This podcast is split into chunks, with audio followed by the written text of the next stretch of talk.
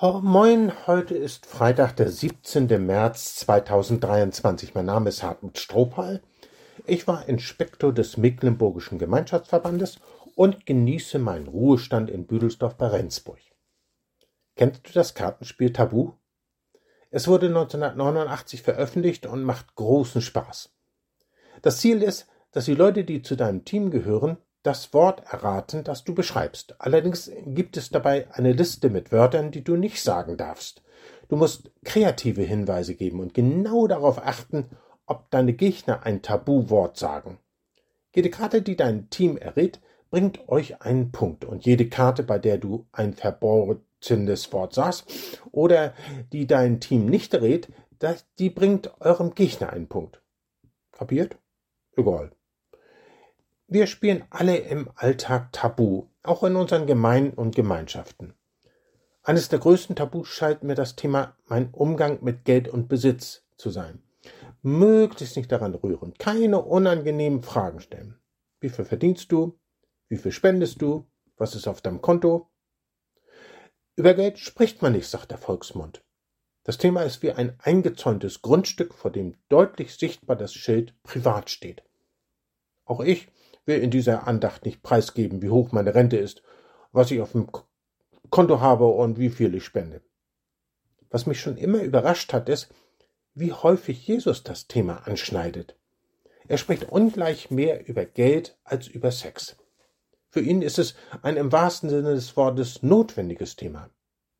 Jesus sorgt sich um dein und mein Herz. Ohne es groß zu merken, hängt sich unser Herz an Geld und Besitz. Geld und Besitz versprechen nämlich, was Gott allein geben will. Sinn, Erfüllung, Sicherheit, Zukunft, Glück, Zufriedenheit. Es ist der Götze Mammon, der uns in den Griff bekommen will. Die Art, wie wir am Besitz hängen, zeigt, ob es der Mammon ist, der uns im Griff hat oder nicht. Jesus gibt uns einen überraschenden Rat.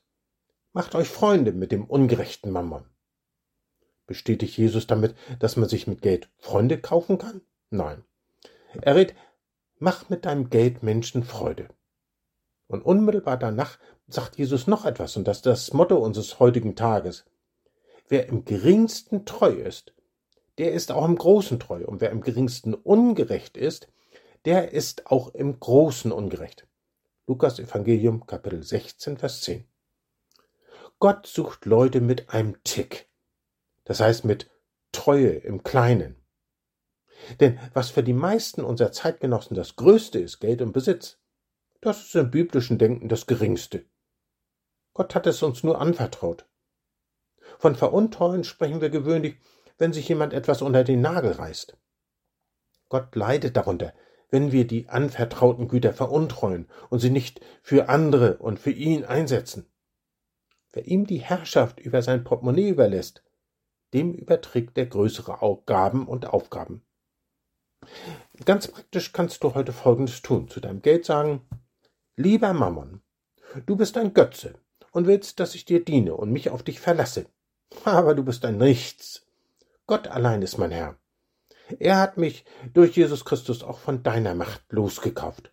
So wenig Macht hast du über mich, dass ich dich verschenken kann. Du willst mir einreden, dass ich auf dich angewiesen bin, aber ich bin klüger, als du meinst. Ich mach heute meinem Nächsten damit eine Freude. Dann ist ihm geholfen und mir auch. Wenn ich damit dich, Mammon, überlistet und dir gezeigt habe, dass Gott mir die Kraft dazu schenkt. Viel Spaß heute. Nicht zuerst mit dem Kartenspiel Tabu, sondern beim Freudemachen mit deinem Geld.